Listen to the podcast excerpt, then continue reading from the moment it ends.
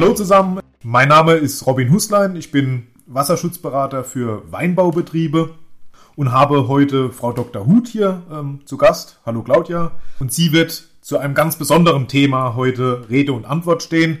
Die letzten Folgen waren ja geprägt von ja, önologischen Themen. Claudia, worum soll es denn heute gehen? Ja, ich begrüße Sie erstmal recht herzlich. Heute geht es um Dresder, speziell Dresder Ausbringung und Lagerung. Dann lass uns mal direkt loslegen.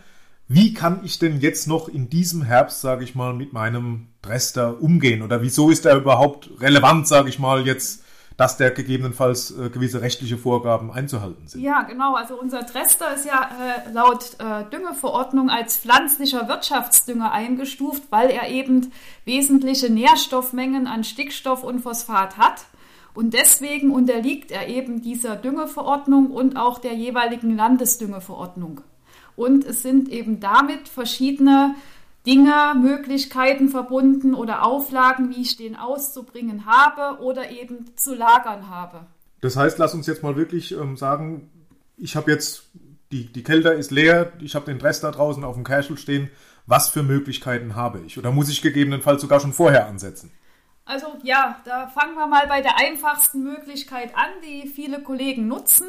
Es gibt die sogenannte Möglichkeit des Ernterückstands. Das heißt also, wenn mein Dresster aus einer speziellen Anlage gewonnen wurde, also die Trauben aus einer speziellen Anlage abgefahren wurden, könnte ich jetzt den Dresster aus diesen Trauben direkt wieder in diese Anlage zurückfahren, weil ich dann eben das Kreislaufprinzip einhalte, keine Übermengen an Dresster in diese Anlage fahre, damit auch keine Stickstoffphosphatübermengen habe, könnte ich den ohne jegliche Dokumentationsauflagen mhm. in diese Anlage wieder zurückfahren. Nun ist es aber so, dass manche Kollegen hunderte von Einzelschlägen haben und das dann natürlich logistisch äh, nicht mehr machbar ist. Ja, ja. Und dann gibt es eben noch die Möglichkeit, größere Mengen auf der Betriebsfläche oder auf anderen Flächen zwischenzulagern und dann als ein oder Dreijahresgabe, also als Vorratsdüngung, diesen auszubringen. Lass uns gerade nochmal ähm, zurückgehen zu diesem, die erste Variante war ja, glaube ich, das läuft unter dem Stichwort Ernterückstand. Ne? Diese Rückführung also in den,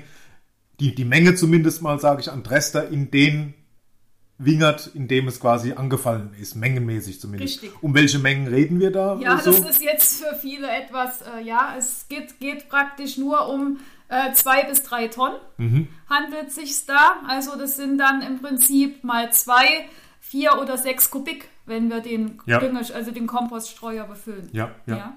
Und das wäre die Variante dann, sage ich mal, ohne Dokumentation, ja. weil bei den anderen beiden Varianten was war jetzt nochmal, du hattest von Einjahres- und Dreijahresgabe gesprochen. Könntest du das vielleicht nochmal gerade kurz ja, genauer genau, erläutern? Also genau, Einjahresgabe nennen wir das einfach, weil es einer Einjahresdüngung im Weinbau entspricht. Unsere Weinrebe hat ja beim Stickstoff so einen Düngebedarf von 40 bis 50 Kilo N pro Hektar und Jahr.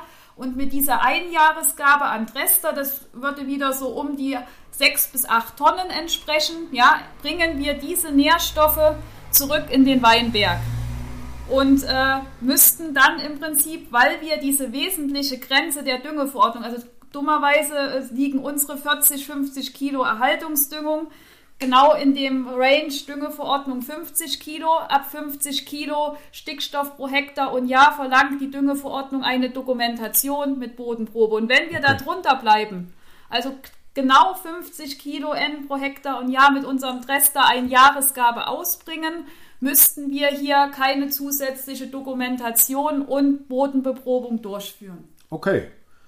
Die dritte Möglichkeit war dann die sogenannte Dreijahresgabe. Gut, ich würde jetzt einfach mal mutmaßen, dass dann halt einfach der dreifache jährliche Bedarf. Richtig. Also sage ich mal vielleicht um die 120, 150 Kilogramm Stickstoff, die ich dann über den Dresster ähm, pro Hektar ausbringen dürfte. Richtig. Lass uns vielleicht gerade mal kurz reden, wie sind denn die Nährstoffgehalte überhaupt von, von Dresster? Ja was hat da so eine Tonne an?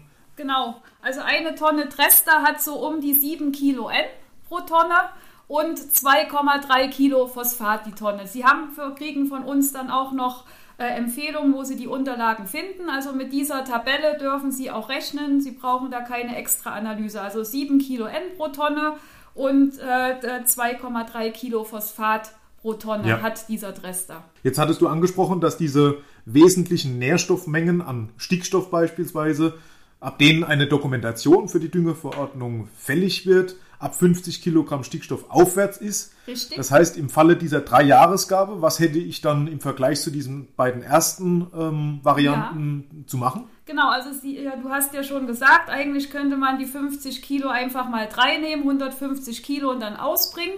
Aber so einfach ist es heutzutage eben nicht mehr, weil die Düngeverordnung eine sogenannte Düngebedarfsermittlung vorschreibt, in die bestimmte Faktoren nun eingehen. Also man muss natürlich, bevor man so eine Übermenge auf einmal ausbringt, schauen, was sind im Boden überhaupt für Reserven, äh, Vorräte an diesen Nährstoffen, ja. Und beim, beim Stickstoff nutzen wir im Weinbau den Humusgehalt, aus dem wir dann diese N-Mengen ableiten. Der geht dann in die Düngebedarfsermittlung ein und wie Sie alle wissen, kann man den Humusgehalt nur mit einer Bodenprobe ermitteln auf 0 bis 30 Zentimeter Tiefe. Das heißt, da müsste man vorher eben planen, wenn man die dann ausbringt, die drei Jahresgaben noch im Herbst, dass man vorher Bodenproben hat, entweder neu gezogen oder bis sechs Jahre rückwirkend schon welche im Betrieb vorliegen hat.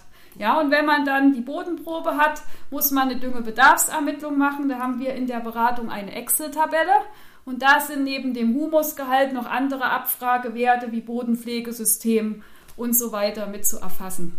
Okay, jetzt haben wir diese Möglichkeiten der Ausbringung. Gibt es sonst denn noch irgendwelche rechtlichen Aspekte, Ja. die ich ähm, ja im Kontext Rester zu beachten habe? Genau, die gelten jetzt also nicht nur für den Weinbau, sondern für alle Kulturen. Wir haben also, wenn wir mit Wirtschaftsdüngern gerade jetzt über Winter oder im Herbst und Frühjahr arbeiten, gilt also eine besondere Sperrfrist noch für diese Wirtschaftsdünger. Die ist kulturspezifisch und wir dürften jetzt vom 1. Dezember bis 15. Januar den Dresster nicht mehr ausfahren, ist aber für uns kein Problem, weil die meisten Kollegen da eh mit dem Weihnachtsgeschäft beschäftigt sind. Was aber jetzt gerade in diesem Jahr kommen kann, weil es schnell kalt wird, es gibt in der Düngeverordnung sogenannte Bodenzustände, die ich beachten muss, wenn ich diese Düngemittel ausbringe. Das wäre also, wenn der Boden gefroren ist, wassergesättigt, Schneebedeckt, meine ich, Schneebedeckt, ja, schneebedeckt äh, oder überflutet, dürfen im Prinzip diese Wirtschaftsdünger da nicht drauf. Und gerade äh, gefroren und wassergesättigt, jetzt durch die Starkniederschläge, kann uns also an der Ausbringung jetzt im November zum Beispiel schon hindern. Ja, Ja. also da darf dieser Wirtschaftsdünger nicht drauf, nicht Ja. in die Anlagen rein. Ja. Ja.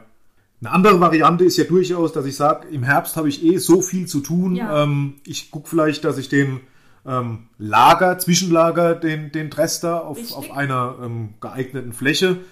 Gibt es da spezielle Regeln, an die ich, ähm, die ich einzuhalten habe? Richtig, also da hat jedes Bundesland einen sogenannten Lagererlass äh, konzipiert. Auch wir in Rheinland-Pfalz haben diesen allein für den Dresster letztes Jahr äh, überarbeitet. Und den finden Sie auch auf den genannten Homepages dann am Schluss. Generell gibt es da aber fünf, sechs wichtige Punkte, die Sie wahrscheinlich auch schon kennen. Also Dresster darf bis zu einem halben Jahr in der freien Feldflur auf begrünter Fläche gelagert werden. Ist das halbe Jahr rum? Die meisten Kollegen lagern den ja jetzt ab, bringen den dann im Frühjahr, im März aus, kein Problem, halbes Jahr, ja. Wenn aber das halbe Jahr rum ist, müssen Sie, und wenn es auf derselben Flurstücksnummer ist, den Lagerplatz wechseln, rotieren.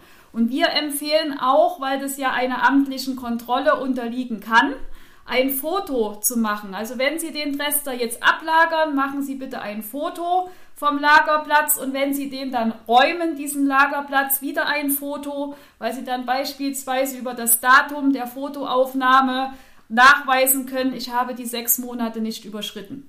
Ja, das wäre also ein so ein wichtiger Punkt. Anderes wichtiges Kriterium wäre noch, wenn Sie zum Beispiel auf, äh, in der Nähe oder Sie haben Flächen im Betrieb, die Naturschutzregeln unterliegen, also Vertragsnaturschutzflächen oder Agrarförderflächen, sogenannte Greening-Flächen, Agrarumwelt, Klimamaßnahmen. Auf diese Flächen dürfen Sie generell den Trester nicht lagern. Jetzt überlege ich mir, es gibt sicherlich viele von diesen Flächen, wenn man draußen in der Gemarkung unterwegs ist, ist einem das gar nicht so ganz genau Ja, klar, genau. ob das jetzt solche Flächen sind, die Richtig. solchen Restriktionen unterliegen oder nicht. Hast du da noch eine Empfehlung, wo Ja. man vielleicht nachschlagen könnte? Also wir haben seit zwei Jahren ein super Kartenwerk für unsere landwirtschaftliche Beratung, das heißt Geobox Viewer. Ist für jeden kostenlos zugänglich. Wenn Sie bei Google Geobox Viewer eingeben, kommen Sie in das Kartenwerk. Sie können dort eine spezifische Ortssuche durchführen. Ist ganz einfach. Rechts haben Sie eine Kartenlegende und wenn Sie dann zum Beispiel Naturschutzgebiete eingeben, Wasserschutzgebiete, Flora-Fauna-Habitate und so weiter, sehen Sie auf Ihre Flurstücksnummer genau, ob Ihr Grundstück da drin liegt oder nicht. Das heißt, wenn es drin liegt, kommt dann eine Lagerung dort nicht zustande. Gut. Ja. Ja.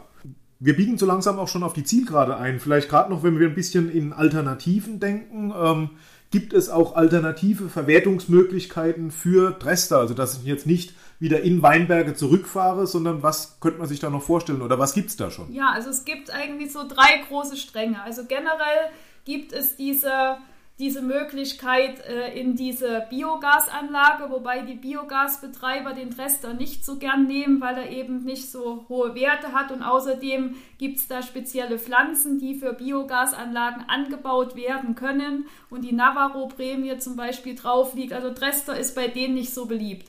Was aber in den letzten Jahren gut gelaufen ist, sind diese Anbieter, die zum Beispiel aus Dresster Traubenkernöle herstellen, die Erden herstellen für den Privatbereich, Gartenbaubereich oder auch zur Kompostierung mitdienen oder zur Aufladung von Pflanzenkohle. Das sind so diese zwei Alternativstränge, die gern bedient werden und da können wir Ihnen hier auch Kontaktdaten noch nennen. Ich glaube, das war jetzt äh, kurz und kompakt so das Wichtigste zu dieser Thematik. Lassen Sie mich noch einen Hinweis Ihnen geben, und zwar die ganzen Informationen nochmal zum Nachlesen ähm, finden Sie auch auf der Seite der Wasserschutzberatung unter www.wasserschutzberatung.rlp.de und auch hier unter diesem äh, Podcast äh, finden Sie nochmal einige Verlinkungen, die auch nochmal weitere Informationen für Sie bereitstellen.